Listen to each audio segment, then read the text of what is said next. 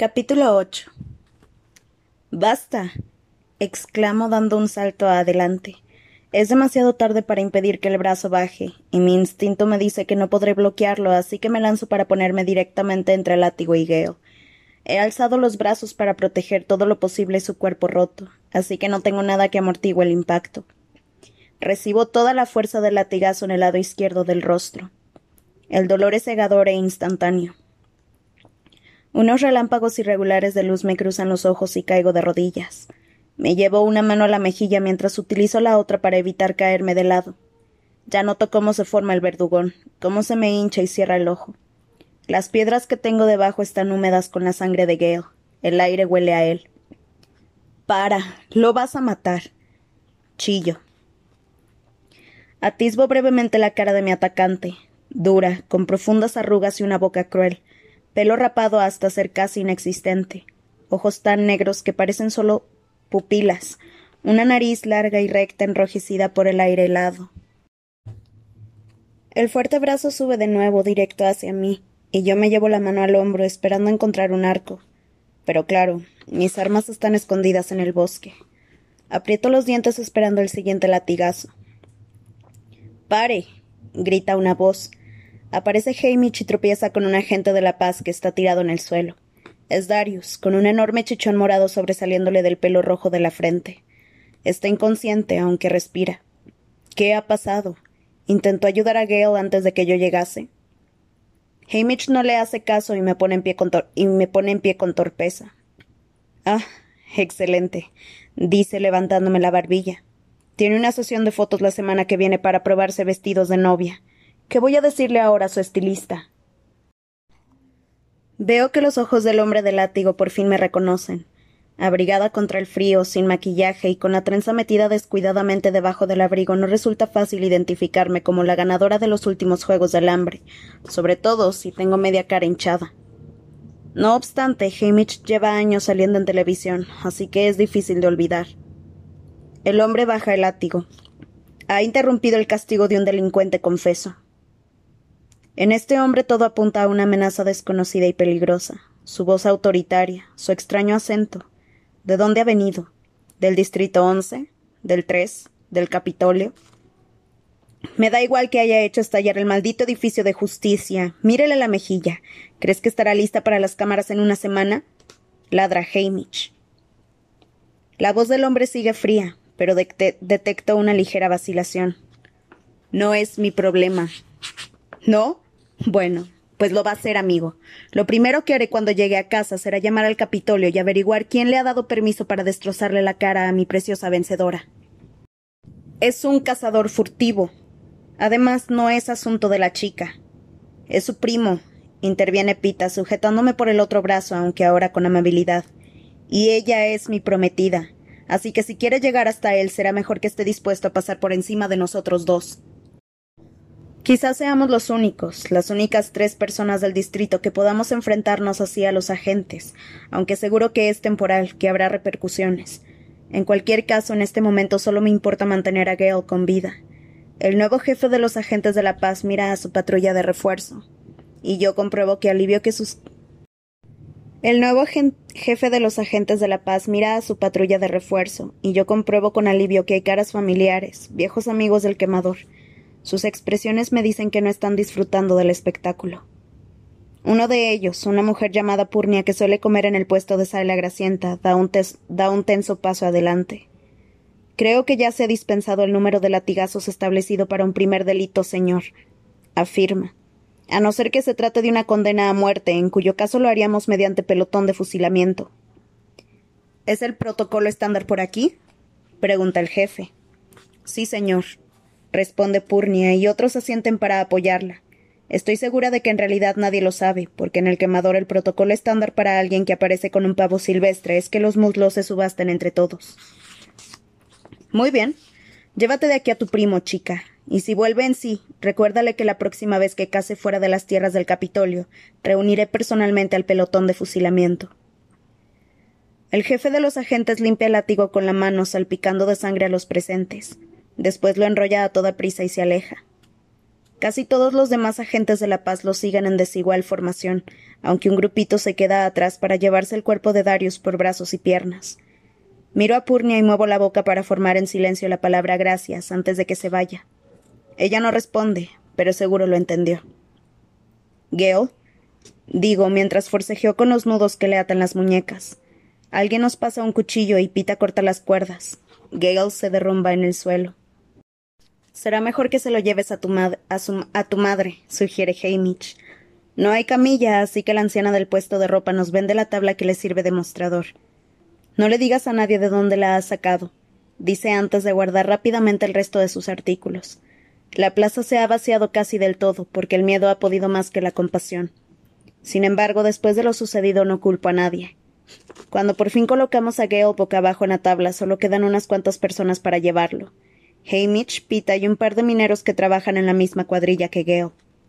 Livy, una chica que vive unas cuantas casas más abajo de la mía en la veta, me tira del brazo. Mi madre mantuvo vivo a su hermano pequeño el año pasado, cuando enfermó de sarampión. ¿Necesitan ayuda para llevarlo? Me pregunta. En la cara se le ve que está asustada, aunque decidida. No, pero ¿puedes ir a ver a Hassel y decirle que venga? Le pido. Sí, claro responde ella y sale corriendo. Libby, que no traiga a los niños. No, yo me quedaré con ellos. Gracias, le digo. Después recupero la chaqueta de Gale y me apresuro a seguir a los demás. Ponte nieve en la herida, me ordena Hamish, volviéndose hacia mí. Me lleno la mano de nieve y me la aprieto contra la mejilla, lo que alivia un poco el dolor. No veo con el ojo izquierdo y además hay poca luz, así que hago lo que puedo por seguir las botas que tengo delante.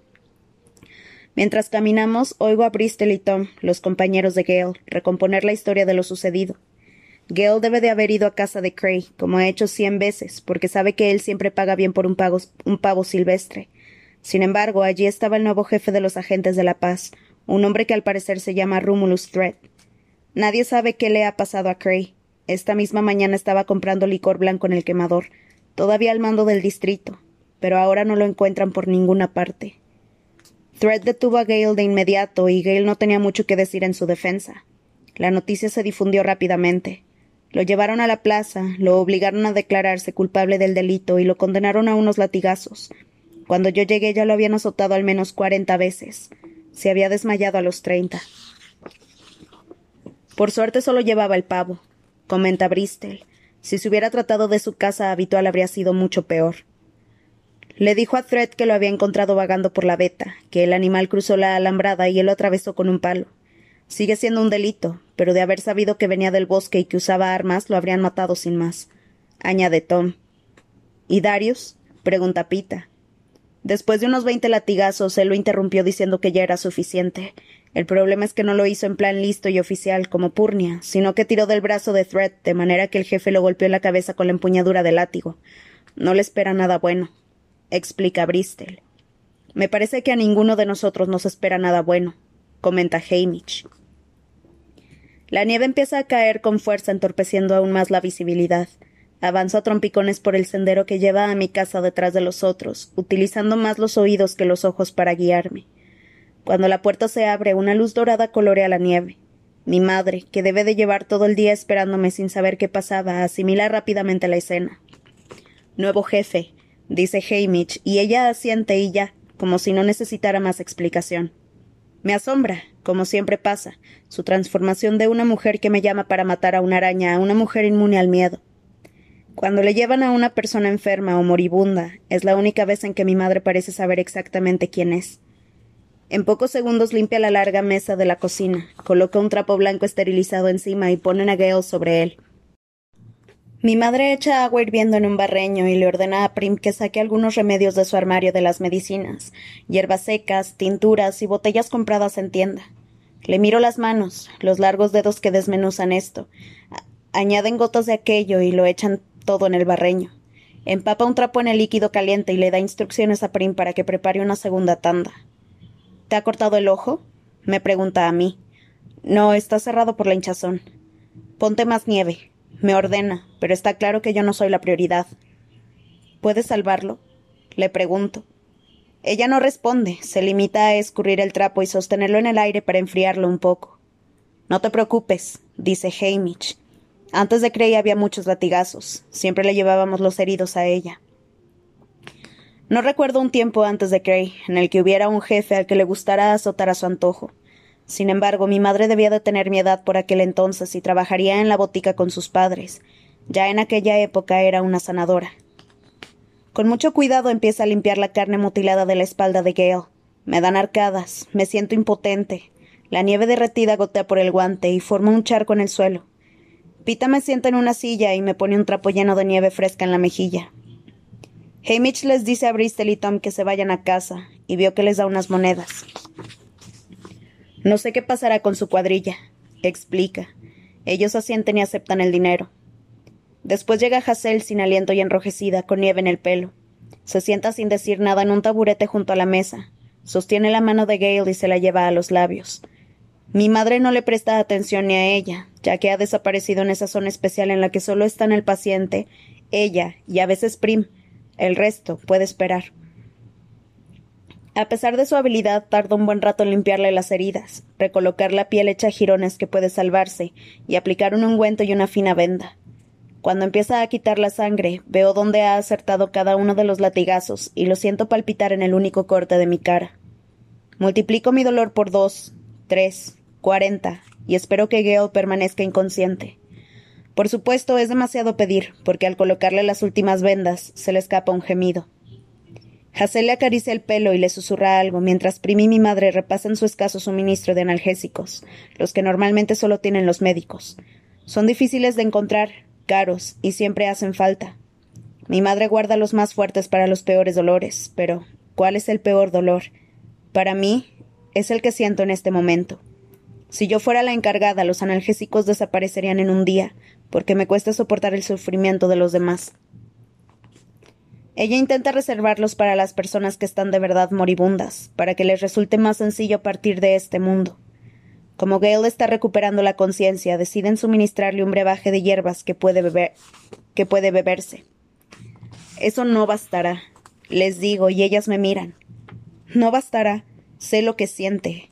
Eso casi no sirve ni para un dolor de cabeza. Lo combinaremos con jarabe para dormir, Katniss, y él lo soportará. En realidad, las hierbas son para la inflamación. Empieza a explicarme mi madre con mucha calma. Que le des la medicina, le grito. Dásela. ¿Quién eres tú para decidir cuánto dolor puedes soportar? Gale se agita al oírme intentando tocarme, y el movimiento hace que vuelva a manchar de sangre las vendas. Un sonido angustioso le sale de la boca. Sáquenla, dice mi madre. Hamish y Pita me tienen que sacar del cuarto literalmente en volandas, mientras yo le grito obscenidades. Me sujetan a la cama de uno de los dormitorios de invitados hasta que dejo de forcejear.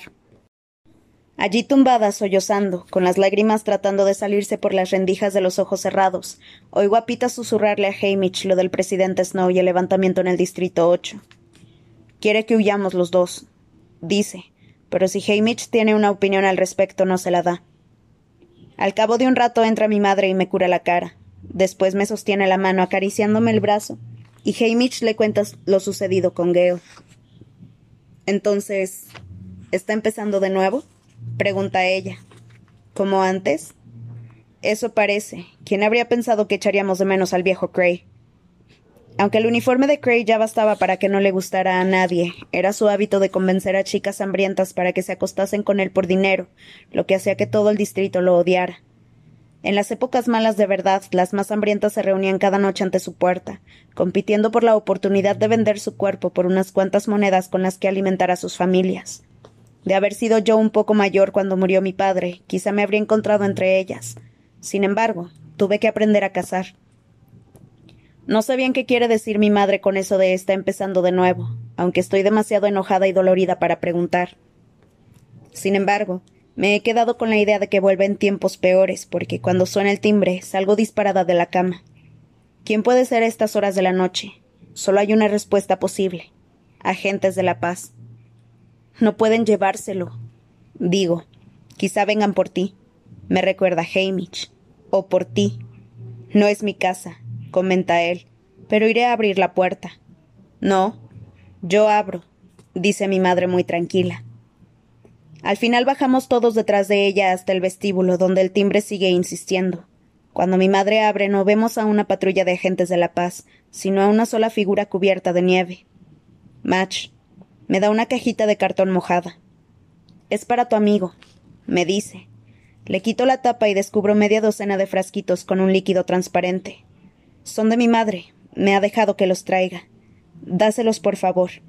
Insiste una vez más antes de volver a la tormenta sin darnos tiempo a detenerla. Esa chica está loca, masculla Hamish mientras acompañamos a mi madre a la cocina. No sé lo que mi madre le había dado a Gale, pero yo tenía razón. No era suficiente. Tiene los dientes apretados y el cuerpo le brilla de sudor. Mi madre llena una jeringuilla con el líquido transparente de uno de los frascos y se lo inyecta en el brazo. La cara se le relaja de inmediato. ¿Qué es eso? pregunta Pita. Es del Capitolio. Lo llaman morfina, responde mi madre. Ni siquiera sabía que Match conociese a Gale, dice Pita. Le vendíamos fresas, expliqué casi enfadada. ¿Por qué estoy enfadada? No porque ella haya traído la medicina, eso está claro. Pues deben de gustarle mucho las fresas, comenta Hamish. Eso es lo que me enoja, la insinuación de que haya algo entre Gale y Match, y no me gusta. Es mi amiga, me limito a decir. Como Gale se ha quedado dormido con el analgésico, todos parecemos desinflarnos. Prim nos obliga a comer un poco de estofado con pan. Le ofrecemos una habitación a Hassel, pero tiene que volver a casa con sus otros hijos. Aunque Hamish y Pita están dispuestos a quedarse, mi madre también los envía a su casa a dormir. Ella sabe que no tiene sentido intentar lo mismo conmigo, así que me deja en paz para que cuide de Gale mientras Prim y ella descansan. Sola en la cocina, con Gale, me siento en el taburete de Hassel y le sostengo la mano. Al cabo de un rato le toco la cara, toco partes de él que nunca había tenido motivos para tocar, sus oscuras y espesas cejas, la curva de su mejilla, el perfil de su nariz, el hueco en la base de su cuello. Recorro la sombra de barba de varios días de su mandíbula y finalmente llego a sus labios, que son suaves y carnosos, aunque están algo resquebrajados. A pesar del frío, su aliento me calienta la piel. Todo el mundo parece más joven cuando duerme, porque ahora mismo podría ser el chico con el que me encontré en el bosque hace años, el que me acusó de robar de sus trampas. Vaya pareja que éramos, sin padres, asustados, pero también decididos a luchar con uñas y dientes por la supervivencia de nuestra familia. Desesperados, aunque ya no volvimos a estar solos después de aquel día porque no nos teníamos el uno al otro. Pienso en cien momentos pasados en el bosque, las perezosas tardes de pesca, el día que lo enseñé a nadar, la vez en que me torcí la rodilla y él me llevó a casa a cuestas. Contábamos con el otro, nos protegíamos, nos obligábamos a ser valientes. Por primera vez intento ponerme en su lugar. Me imagino viéndolo presentarse voluntario para salvar a Rory en la cosecha, ver cómo lo apartan de mi vida, cómo se convierte en el amado de una chica desconocida para seguir vivo, para después volver a casa con ella, vivir a su lado, prometerse en matrimonio. El odio que siento por él, por la chica fantasma, por todo, es tan real e inmediato que me deja sin, aliento. Gale es mío. Yo soy suya. Cualquier otra cosa resulta impensable, porque ha hecho falta que lo golpeen hasta casi matarlo para que me dé cuenta. Porque soy egoísta. Soy cobarde. Soy el tipo de chica que cuando de verdad podría hacer algo útil, prefiere huir para salvar la vida y permitir que los que no puedan seguirla sufran y mueran. Esa es hoy la chica que Gale conoció en el bosque. Con razón gané los juegos. Ninguna persona decente lo consigue. Salvaste a Pita, pienso, aunque sin mucha convicción. Sin embargo, hasta eso me lo cuestiono. Sabía perfectamente que mi vida en el Distrito 12 sería insoportable si dejaba morir a aquel chico. Apoyo la cabeza en el borde de la mesa, odiándome con todas mis fuerzas. Desearía haber muerto en la arena, Desearía que Seneca Crane me hubiese hecho volar en pedazos, como el presidente Snow dijo que debería haber hecho cuando saqué las vallas. Las vallas. Me doy cuenta de que en aquel puñado de fruta venenosa se esconde la respuesta a quién soy. Si la saqué para salvar a Pita porque sabía que me daría en la espalda si volvía a casa sin él, la respuesta es que soy despreciable.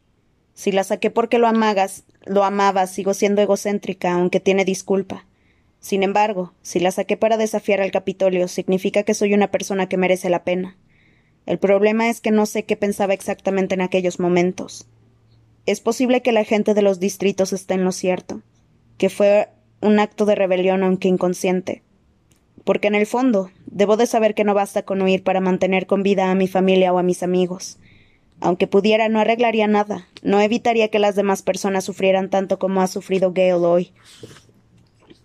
En realidad, la vida en el Distrito 12 no es tan diferente como la vida en la arena. En algún momento hay que dejar de correr, de correr hacer, y hacerles frente a tus enemigos. Lo difícil es reunir el valor suficiente para hacerlo. Bueno, a Gale no le ha resultado difícil. Él nació rebelde. Yo soy la que está preparado, preparando un plan de huida. Lo siento mucho. Susurro. Me acerco y le doy un beso. Le tiemblan las pestañas y me mira a través de una bruma de, de opiáceos. Hey, Catnip. Hola, Gale. Creía que ya te habrías marchado. Mis opciones son sencillas. Puedo morir como una presa en el bosque, o puedo morir aquí al lado de Gale. No me iré a ninguna parte. Me quedo aquí y pienso causar todo tipo de problemas. Yo también, responde Gale, y consigue esbozar una sonrisa antes de que las drogas se lo lleven de nuevo.